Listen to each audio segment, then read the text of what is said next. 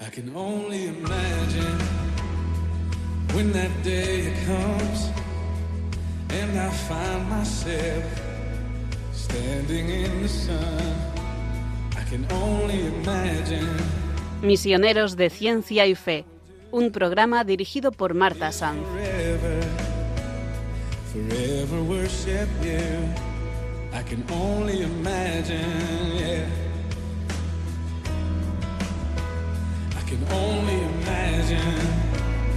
Bienvenidos a este nuevo espacio de misioneros de ciencia y de fe. Según Francis Collins, el responsable del proyecto Genoma Humano, el Dios de la Biblia es también el Dios del genoma. Se le puede adorar en la catedral o en el laboratorio. Su creación es majestuosa, sobrecogedora y bella, y no puede estar en guerra con sí misma. Para hablar sobre este tema, hoy nos acompaña un miembro de honor de la Ilustre Academia de Ciencias de la Salud, el profesor Nicolás Jouve de la Barreda, doctor en Ciencias Biológicas por la Universidad Complutense. Ha sido profesor de genética de la Universidad Politécnica de Madrid, País Vasco y Alcalá. En la actualidad es catedrático emérito de la Universidad de Alcalá de Henares. También ha sido presidente de la Sociedad Española de Genética. Ha recibido numerosos premios y tiene más de 200 publicaciones. Es una gran referencia internacional en el campo de la genética y además desde 2013 es vocal del Comité de Bioética de España. Bienvenido, doctor. Gracias por acompañarnos hoy en este espacio de misioneros de ciencia y de fe.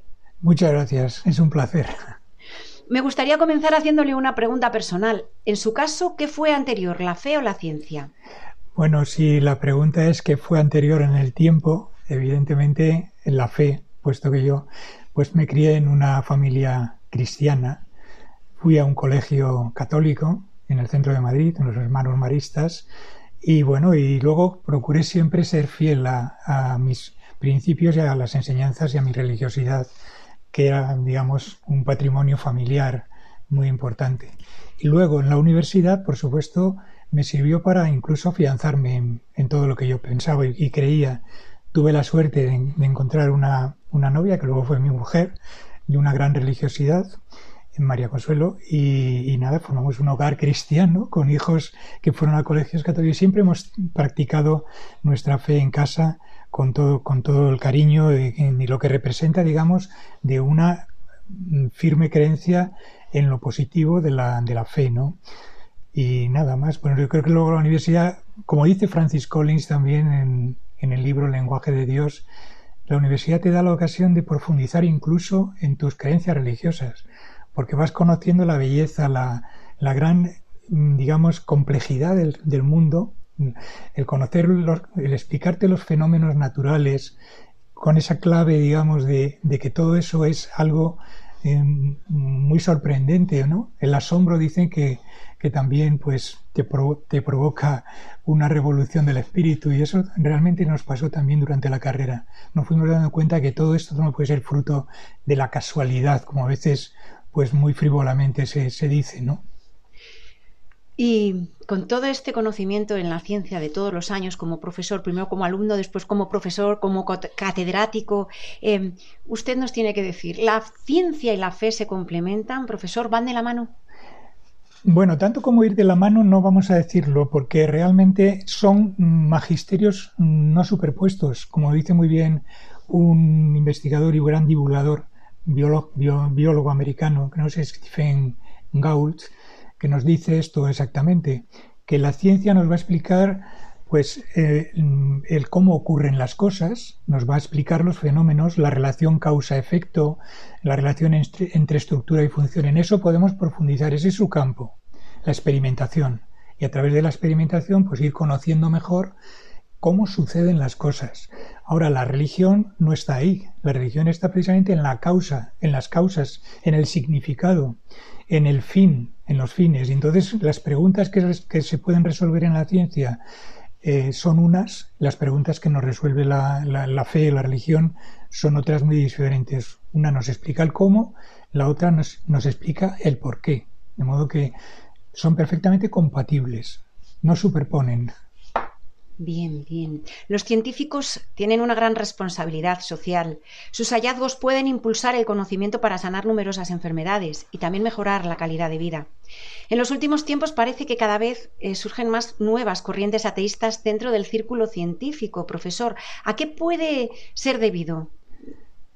Bueno, yo, vamos a ver, yo pienso que efectivamente, conforme el hombre ha ido adquiriendo conocimientos por medio de la ciencia, por medio de fin, de la cultura y del, pensamiento y ha ido construyéndose un mundo que de alguna manera le hace se cree o se convence a sí mismo de que eso le hace suficiente y que puede incluso ignorar las causas últimas, como decíamos antes, es decir, de dónde viene, todo, eh, por qué existimos, ¿no? de, dónde, de, dónde surgió. Bueno, pues parece que eso ya no, no digamos, no interesa interesan más las aplicaciones, porque realmente con el, efectivamente con la ciencia, pues ha aumentado claramente el bienestar. La especie humana hoy en día goza de unas cotas de, bienestar increíblemente superiores a cualquier época pasada, ¿no? Claro, la calidad de vida ha mejorado, ¿no? La calidad de vida, la capacidad de, viajar, la capacidad de trasladarse, la capacidad de comunicarnos por medio de los medios técnicos y todas estas cosas. Pues, ¿qué, qué pasa con todo eso? Pues que nos hace creer en nosotros mismos y crece ese sentimiento un poco de desapego de todo lo espiritual.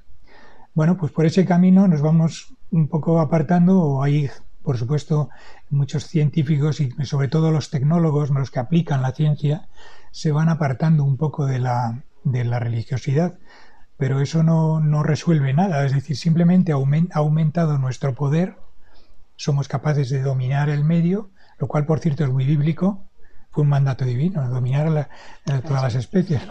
Pero una vez que la dominamos, lo que no debemos tampoco es de quedarnos en ese poder, sin pensar en, digamos, la trascendencia, incluso las componentes, las, las, componentes éticas que tiene, las consecuencias, de ese conocimiento. Por ejemplo, la energía nuclear. La podemos utilizar para hacer el bien, crear electricidad, curar a los enfermos de cáncer, pero también se puede utilizar para el mal, ¿no? Sí, claro, la, la por ejemplo, Marie Curie, ahí, ahí tenía, parece que ya tenía ausencia de fe. Ya tenía, efectivamente. Y ese es un derrotero. La ingeniería genética ahora mismo, también la manipulación de los genes, parece que ya nos da un poder para crear incluso, se hablan así, más que bien, más bien que crear sería en todo caso modificar genéticamente a un organismo.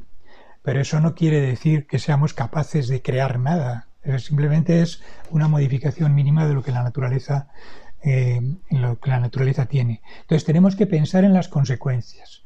Y eso es lo que se está abandonando. El Papa, el Papa Benedicto XVI habla muy bien de esto cuando dice que hay un desequilibrio entre el poder del hombre que aumenta, merced a la ciencia y a la tecnología, y la sabiduría que se ha quedado estancada.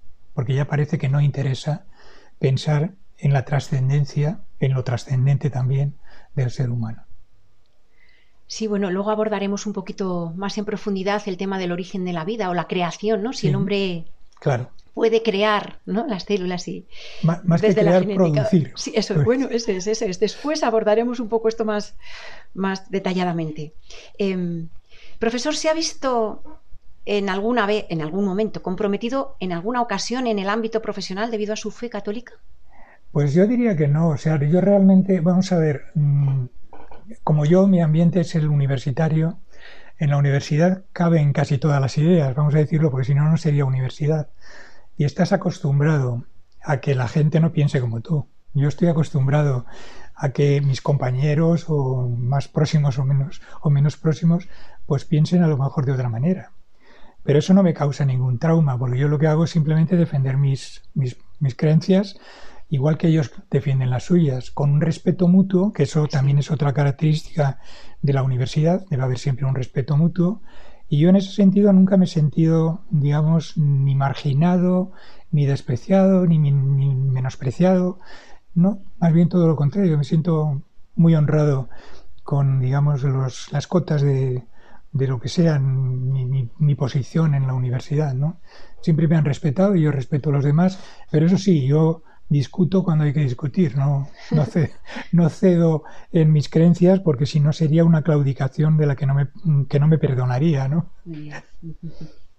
como profesor de ciencias biológicas y genética de numerosos investigadores que además eh, a lo largo de su trayectoria, de todas las personas que ha ido formando, que ahora son científicos, investigadores, ¿cómo ve ahora el presente y el futuro de los científicos que en este momento se encuentran en formación, profesor? Bueno, yo creo que la formación es, importante siempre y continua, ¿no? Y lo que hace falta ahora mismo en la universidad, por ejemplo, en el campo mío que es el de la biología, un poco rozando la medicina también, pues lo que hace falta es que esa formación no se convierta solamente en una formación muy técnica o muy de conceptos y de, y de, y de conocimientos de, mm, no sé, los, los, resultados de los experimentos y las conclusiones que se pueden sacar de, de digamos de las teorías que pueden que pueden digamos explicar determinadas cosas. Hace falta que no nos quedemos solamente en una especie de relación de fenómenos que nos permiten conocer el mundo en el que vivimos en el caso de la biología de la medicina pues conocerse hasta el último detalle de la filogenia de las especies o la clasificación de grupos taxonómicos o en la medicina los huesos del ser humano o lo que sea. No, no solamente debemos de quedarnos en eso. Y ahí sí que noto un déficit ahora mismo formativo en las, en las universidades, especialmente en la, en la Facultad de Ciencias y en las facultades de Medicina, que es un déficit de, de humanidad, de humanidad, es decir, de formación humanística, mejor dicho. Es decir, haría falta mm, darles a los futuros biólogos, a los futuros médicos, eh, digamos, unas, una, una, una formación mm, también en relación con el contacto diario, con la solidaridad, con, con la, el, pues, la compasión y los pacientes, claro, lo que es más el trato humano, es decir, eso es muy muy importante y eso sin embargo pues a veces se olvida. En las facultades son demasiado rígidas en, en conocimiento científico y en conocimiento técnico pero se olvida un poco la parte humanística y no se explica por ejemplo bioética que a mí me parece fundamental en las carreras de medicina no y hoy en día el que quiera formarse en ese campo, pues se tiene que hacer un máster después de terminar la carrera normalmente. fuera de lo que son las clases universitarias. O también lo que sí se está viendo en los hospitales y en la formación de las sociedades científicas es la investigación translacional, ¿vale? Que el mismo que está en el laboratorio de básica, pues llegue al trato con el paciente. Pero sí que es verdad que muchas veces los que están en formación se quejan de la falta de tiempo. Es decir, si se la dedican a la formación humana, la pierden en la básica. Entonces, como que lo que más puntos gana es efectivamente. Al final, la, tecnología, el conocimiento, el aumentar el número de datos, lo cual todo eso está muy bien, pero no, hace falta también esa componente humanística Sí, y aquí una pregunta, bueno, un poquito más personal. ¿Cree que intentarán prescindir de Dios también como creador o cada vez se apoyarán más en él al final, a la larga? Yo es que creo que es imposible prescindir de Dios porque al final, vamos a ver, si tú te quedas, si, quieres, si te quieres quedar solamente o porque no te interesa o porque prefieres ignorarlo o porque vives cómodamente en cuestiones técnicas y de conocimientos, pues, pues podrás tener una vida mm, más o menos mm, de satisfacción personal, incluso de éxito en la investigación o en lo que sea. Pero la verdad es que el ser humano es un ser trascendente, es un ser que siempre está, tiene detrás la gran pregunta, ¿no? Es decir, qué habrá detrás, qué habrá después. Entonces eso no nos va a dejar nunca en ese tipo. Va a haber siempre una inquietud interior que nos fuerza a tener ese tipo de, digamos, de pensamiento en el más allá, en, en, fin, en, otras, en otros temas que no nos resuelven las ciencias. ¿eh? Claro, y nos ha creado para él. Exactamente. Somos suyos. Exactamente. La relación con Dios, la relación con, con el más allá, con Jesús, con, ya dependerá de la religión que uno practique, ¿no? Pues vamos a reflexionar sobre esto que nos acaba de contar el profesor Nicolás Jouve eh, con este tema musical.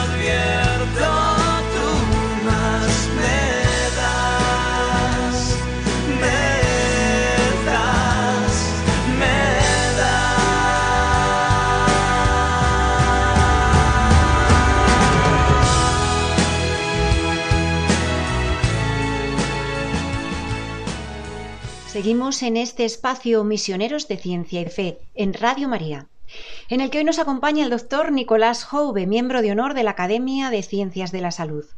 Profesor, hay un artículo publicado en el Royal Society que explica que las personas religiosas hoy en día tienen más hijos en promedio que las que no lo son. Este artículo asume que la fertilidad está determinada completamente por la cultura, mientras que la predisposición subjetiva hacia la religión está influenciada por la dotación genética. Las personas que portan un cierto gen de religiosidad tienen más probabilidades que el promedio de volverse o seguir siendo religiosas. ¿Qué de cierto en todo esto? ¿Existe un gen de la fe, profesor? Bueno, no.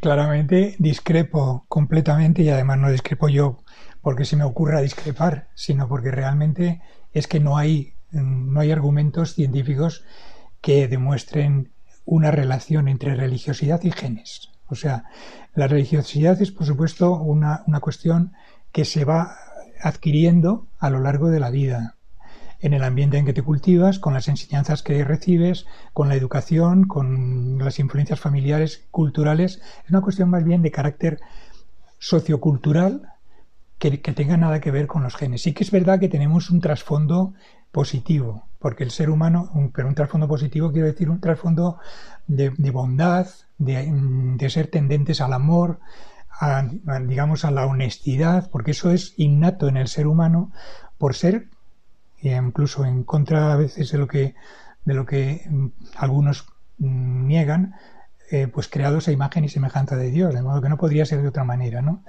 Pero hay un, hay un empeño eh, por algunos investigadores de demostrar que hay genes de religiosidad. Hay incluso un libro de Dean Hammer, que es un americano de, no me acuerdo si es del Maryland, me parece que es, que, nos, que, que escribió un libro que se llama El gen de Dios. Y entonces, en 2004 que realmente pues relacionaba ese gen, le llamaba VNTA o algo así, algo así como un gen relacionado con unas aminas que se producen en el cerebro.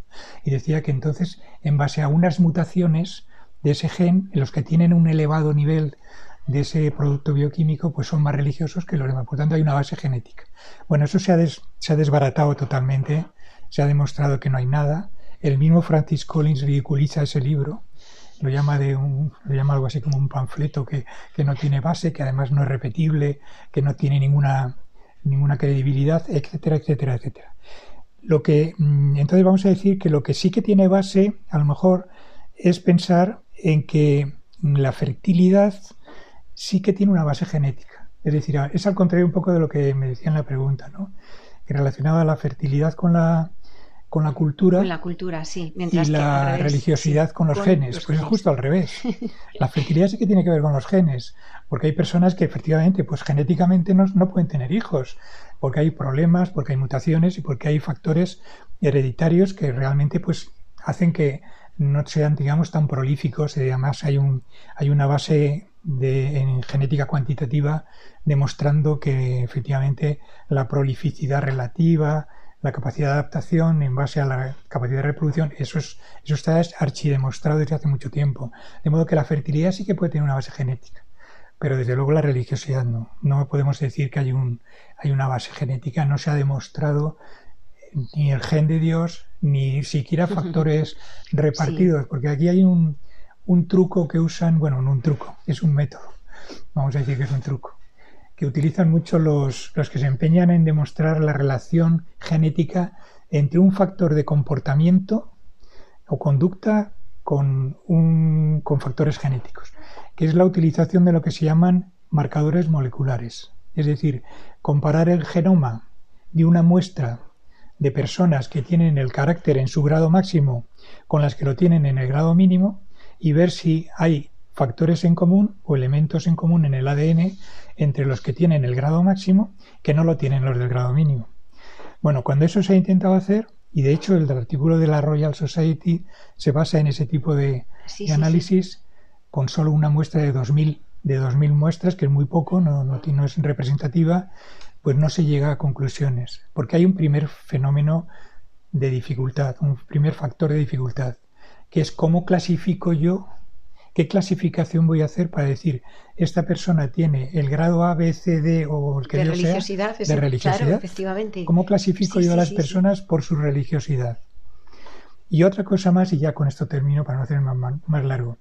Si hubiera algo de genes en la religiosidad, pues sería fácil, eh, digamos, el, eh, el, entender que uno nace siendo religioso y se muere siendo religioso. Lo que no puede haber es cambios, porque lo genético no cambia. La genética nos acompaña toda la vida. Y sin embargo estamos acostumbrados a ver personas que de repente, pues de ser unos ateos tremendos, se convierten. Y, y al revés también, ¿no? El mismo Francis Collins, en su libro, este libro famoso del lenguaje de Dios, declara que él fue agnóstico hasta los 27 años de edad, que fue cuando empezó a darse cuenta de la maravilla. Entonces él ha cambiado, es decir, ¿qué pasa? Que sus genes iban por un lado y luego cambiaron los genes, los genes no cambian. De modo que entonces todo esto es, es así, ¿no? Es un absurdo pensar que hay genes de la religiosidad. No, y curioso también el empeño de algunos investigadores en, sacar estos estudios que confunden mucho a la población, porque parece que un estudio científico publicado en una revista ya es que lo han publicado aquí y lleva razón. Por eso también me gusta eh, contrastar y saber. Con eso, juegan. Sí, sí, sí. Pero repito, es un, reduccionismo total, absurdo y casi diríamos fuera de todo sentido el pensar que un solo gen te va a determinar una conducta o una forma de pensar un, o un tipo de comportamiento. Sí, quizá porque queda bien en las primeras planas de los periódicos, ¿no? El gen de Dios. Claro, porque claro, en, muchos periódicos esto dio lugar a muchísimas publicaciones. Ese libro se vendió como, como, churros, ¿no? Claro. Eh, según las Sagradas Escrituras, profesor, en numerosos versículos sabemos que toda vida viene de Dios, ya que Él es la fuente de la vida. ¿Qué dice la ciencia hoy al respecto? Bueno, yo mm, pienso que las escrituras, para empezar, las escrituras son libros sagrados, constituyen la revelación, etcétera, y no deben de ser nunca tenidos como tratados de ciencia porque no lo son. Como, eh, mientras que la, ciencia se construye sobre una serie de experimentos que se van que se van elaborando y que se van publicando en revistas científicas. Las fuentes de un digamos de la, de la religión y las fuentes de la ciencia son totalmente diferentes. y como hemos dicho antes no superpuestas. De modo que podemos complementarlo perfectamente. No hay no hay por qué buscar incompatibilidad entre ciencia y religión porque no la hay. Porque uno puede mantener sus creencias pues mm, incluso adaptando los conocimientos científicos a ellas, porque es así, es decir, la evolución, por ejemplo, un gran tema que causó una grandísima revolución a finales del siglo XIX, se ha visto que encaja perfectamente, es decir, el mismo Génesis, con un orden, si se quiere, muy literal, porque no hay que tomar, repito, como libro de ciencia ninguna sagrada escritura, pues nos explica una evolución, desde, digamos, de la creación de la luz y la creación del firmamento hasta llegar al hombre, es decir, además en un orden que no es que sea exactamente como la ciencia lo haya demostrado, pero es perfectamente compatible con que haya habido un acto creador, digamos como que Dios dio el impulso a la materia para que a partir de ahí fueran surgiendo todas las especies hasta llegar al ser humano sin ningún problema. Compatible y armónico. Compatible, armónico y además hasta, hasta muy bonito. Sí. Siguiendo y, ahondando un poco más en, este, en esta cuestión, nuestro ADN cuenta una historia que describe nuestros orígenes biológicos durante la evolución de los mamíferos. Pero ¿eso es suficiente para explicar nuestros orígenes como personas, profesor? Eh, bueno, es que cuando ya hablamos de persona ya entran ahí eh, un componente que es que nos diferencia claramente de todo el resto de las criaturas vivientes. ¿no? cuando hablamos del ser humano como ser humano, con no, no como un homínido, sino como un humano, entonces estamos efectivamente asumiendo que hay una diferencia importante, que es la diferencia de ser seres mm, racionales, que tenemos, además del cuerpo material que nos une al resto de la naturaleza, pues un espíritu, una componente espiritual, un alma, que realmente se une al, al cuerpo y constituye lo que es un ser distinto completamente al resto de los seres de la naturaleza. O sea, nos, damos cuenta de que el ser humano es el único que vive su vida de forma consciente, de forma racional. Somos conscientes de que vivimos. Yo no concibo una rana o un pato pensando en la trascendencia de su vida, ni que, en fin, ni siquiera que se va a morir, porque realmente eh, los animales tienen una inteligencia que se llama concreta, es decir, que funciona a base de instinto, reacción a un, a un estímulo siempre en la misma dirección. Los humanos no, los humanos tenemos capacidad de, de, digamos, de racionar, de racionalizar los, los, digamos, estímulos externos, pensar entre varias opciones y adoptar voluntariamente, ahí viene el libre albedrío, albedrío que es otra de nuestras grandes diferencias, pues aquello que realmente pues nos nos parece lo mejor en el momento en que adoptamos esa decisión. Y hay un componente espiritual que nos diferencia. Y hay otro componente del que se habla menos, pero que también nos diferencia y que también ha tenido mucha relación con la evolución humana al margen del resto de la naturaleza, que es la capacidad del lenguaje, la capacidad del intercambio de ideas, ya no solamente de sonidos, porque los animales se transmiten por sonidos, pues no sé, hay un sonido de, de miedo, de, de estar alerta y estas cosas, ¿no? Del cortejo sexual. Pero en los humanos eso ha sido superadísimo por medio de, un lenguaje articulado que se llama. Es decir, somos capaces de hablar, emitir sonidos, vocales, consonantes y además que transmitan ideas. Y yo soy capaz de transmitir ideas. Con lo cual, ¿qué ocurre? Que en la evolución humana, a diferencia de la evolución de los otros seres, hay, además, se une a la evolución biológica una evolución cultural, porque yo puedo transmitir ideas al margen de los genes. Y los genes se transmiten como se transmiten, pero nosotros podemos además añadir a eso pues un componente, un bagaje cultural que se va adquiriendo, es decir, el arte, la literatura, la religión, eh, todo lo que son los conocimientos que se van adquiriendo y que se van acumulando, se pueden transmitir al margen de, de, la herencia genética, que es así que es común con el resto de los seres vivos, en eso no nos, no nos vamos a diferenciar. Pero bueno, que hay unas notabilísimas diferencias y al final llegamos a la convicción de que, bueno, y, ¿qué, ¿qué explicación tiene de que entre los millones y millones de especies, solo una, una, que es la nuestra, sea capaz de tener estas cualidades que no las vemos, por supuesto, en ninguna de las demás. Entonces eso ya nos hace más próximos al sentido de la trascendencia y a pensar que efectivamente aquí hubo una voluntad, un logos del creador de crear una, una, especie a su imagen y semejanza. Eso es. Muy interesante, muy bonita. Sí, sí, sí. Seguiríamos todo el día hablando de este tema.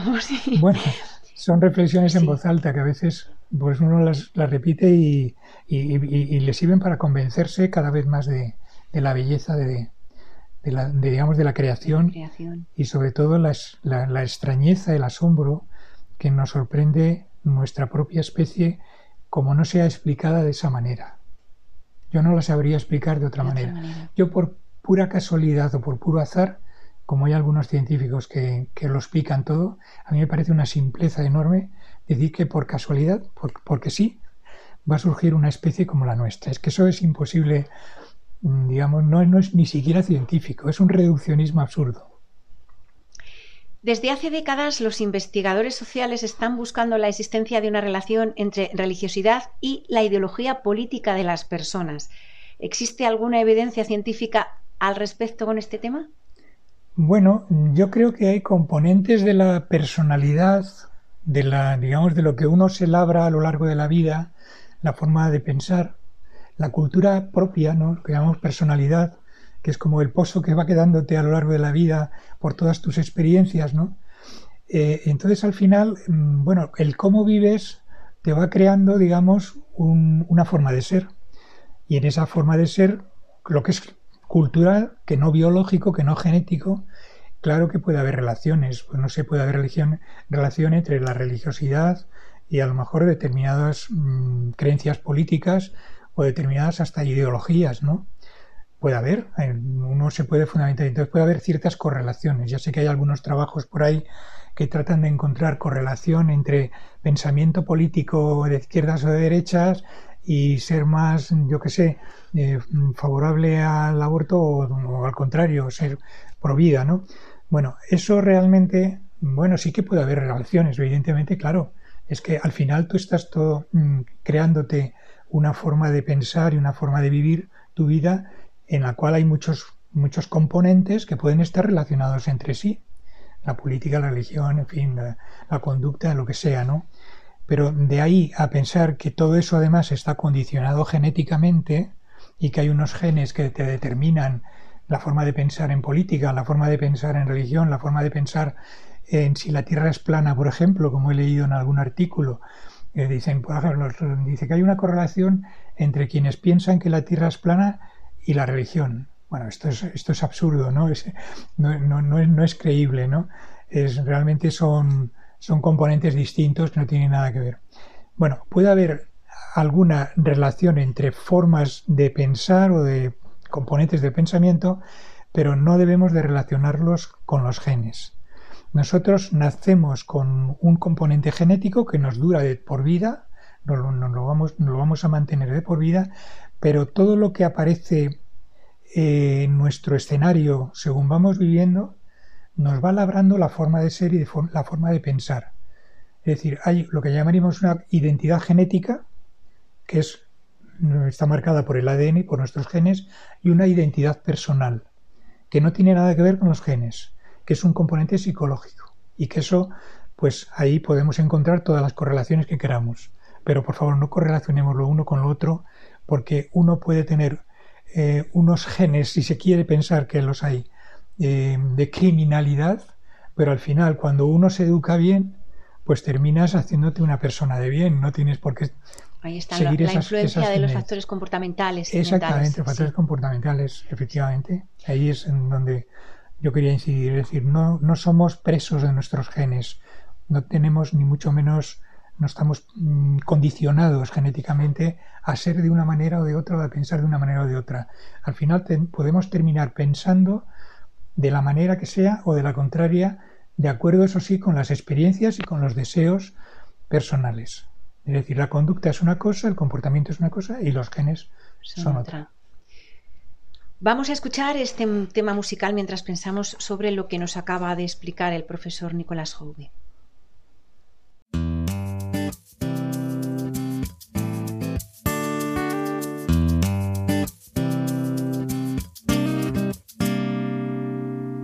Señora amada, amante y ensalzada, entonces una niña sin entender llena de gracia, doncella consagrada, el Señor está contigo, alégrate. No temas María, tú has de ser de entre todas madre de Manuel.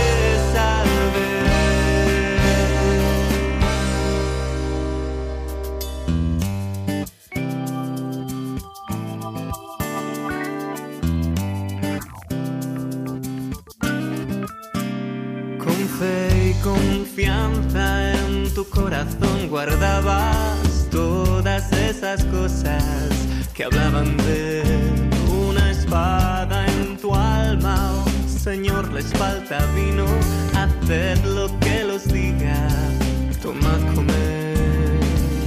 De la madre al discípulo fiel, todos mis hermanos nueva ley.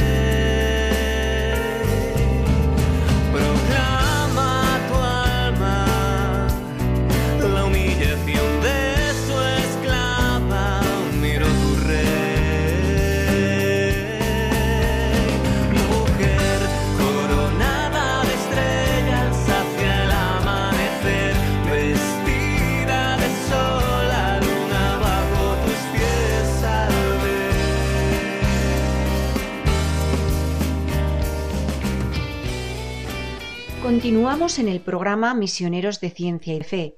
Hoy estamos conversando con el profesor Nicolás Hoube, doctor en Ciencias Biológicas y catedrático de Genética. Con una buena formación universitaria en ciencias biológicas, ¿se pueden adquirir las pruebas necesarias para saber cuáles son las propiedades de la vida, profesor? Sí, sí, yo creo que sí, que por supuesto, porque además las ciencias biológicas precisamente lo que nos van a explicar son las propiedades de los seres vivos y por lo tanto eh, en que se diferencian de los no vivos, por ejemplo. Es decir, eso es lo propio de la ciencia. La ciencia lo que no, lo que no le es propio es explicar cuestiones metafísicas o de dónde venimos y estas cosas, ¿no? Otra serie de temas que son más de otros campos, como puede ser la filosofía o la religión, ¿no? Es decir, la ciencia lo que precisamente nos explica es las propiedades de todo lo que tenga mm, materia. Por ejemplo, la física nos explica las propias propiedades de la materia la gravitatoria, la electromagnética, la nuclear fuerte y la nuclear débil, y la biología que nos explica por las propiedades de los seres vivos, que son, eh, que se caracterizan pues porque tienen eh, capacidad de reproducción, porque tienen capacidad de evolución, porque puede haber. Entonces, luego dentro de las ciencias biológicas eh, hay, por supuesto, muchas parcelas. Quizá la parcela que, que, me toca más de cerca a mí, que es la genética, es la que más ha centrado todos los problemas o las propiedades de los seres vivos, porque nos explica las relaciones que existen entre mm, las estructuras y las funciones, la relación causa-efecto en todos los fenómenos que, digamos, que nos explican, pues, la herencia, la expresión de los genes, el cómo se comunican unas células con otras, el cómo, es decir, todo, prácticamente todos los fenómenos biológicos, incluso nos pueden explicar cuáles son las relaciones que existen entre unas especies y otras, cómo se ha producido el árbol de la vida, etcétera. Hay todo un montón de, fenómenos que son sujetos de observación y de descripción por medio de la, biología y eso es realmente lo que la biología hace. O sea que, por tanto, en la formación eh, eh, que nos da la, la, biología, pues nos permite explicar todo lo que tenga que ver, repito, con la materia, no con no con un componente no material no podemos eh, explicar el, el, porqué de las cosas. Por ejemplo, la, pregunta más básica, ¿qué es la vida? Uno podría pensar, un biólogo tendrá muy claro qué es la vida. Pues no. ¿Qué es la vida? No. ¿Cómo es la vida? Sí. Pero ¿qué es la vida como fenómeno? Pues se nos escapa totalmente. Y ahí pues hay incluso pues auténticos maravillas, joyas literarias de algunos de algunos buenos científicos que han especulado lo que ellos piensan sobre lo que es la vida. Por ejemplo, Erwin Schrödinger, que es un físico realmente, pero que tiene un ensayito que se llama ¿Qué es la vida? Pues donde al final, después de una serie de, planteamientos muy metafísicos, pues concluye que los científicos no podemos responder ese tipo de preguntas, sino que son preguntas que se escapan de nuestro campo. De modo que hay cuestiones que son que los puede resolver la ciencia y otros que no puede resolver la ciencia. Y lo que hay que hacer es claudicar ante eso y, dejar que sean otros, otras aproximaciones intelectuales, como puede ser la, filosofía, la metafísica o la religión, con toda la trascendencia que, que ello tiene, las que rellenen ese hueco, porque eso sí, el hombre tiene siempre una inquietud y una necesidad de saber y de explicarse sus orígenes y por lo tanto pues la religión puede satisfacer y cubrir esa necesidad de, conocimiento que la biología no le va a dar. Em, profesor, nos gustaría seguir hablando con usted de numerosos temas que ni tan siquiera hemos podido tocar, pero el tiempo se nos acaba. Nos despedimos ya del profesor Nicolás Jouve de la Barreda, catedrático de genética y miembro de honor de la Ilustre Academia de las Ciencias de la Salud, que hoy nos ha contado la relación tan estrecha de nuestros genes con el don de la fe y el origen de la vida.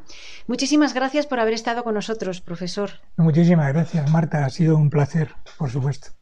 Y también me despido de todos ustedes hasta el próximo programa de Misioneros de Ciencia y Fe. Si tienen comentarios, sugerencias o peticiones, pueden escribirnos al correo electrónico del programa misionerosdeciencia@radiomaria.es. Si desean volver a escuchar el programa, pueden hacerlo en el podcast que se encuentra en nuestra web radiomaria.es.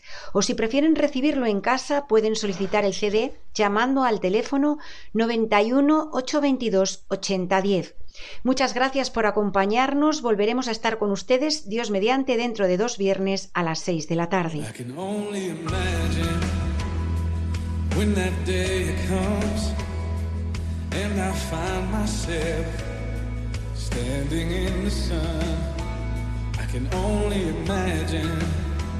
Misioneros de Ciencia y Fe con Marta Sanz.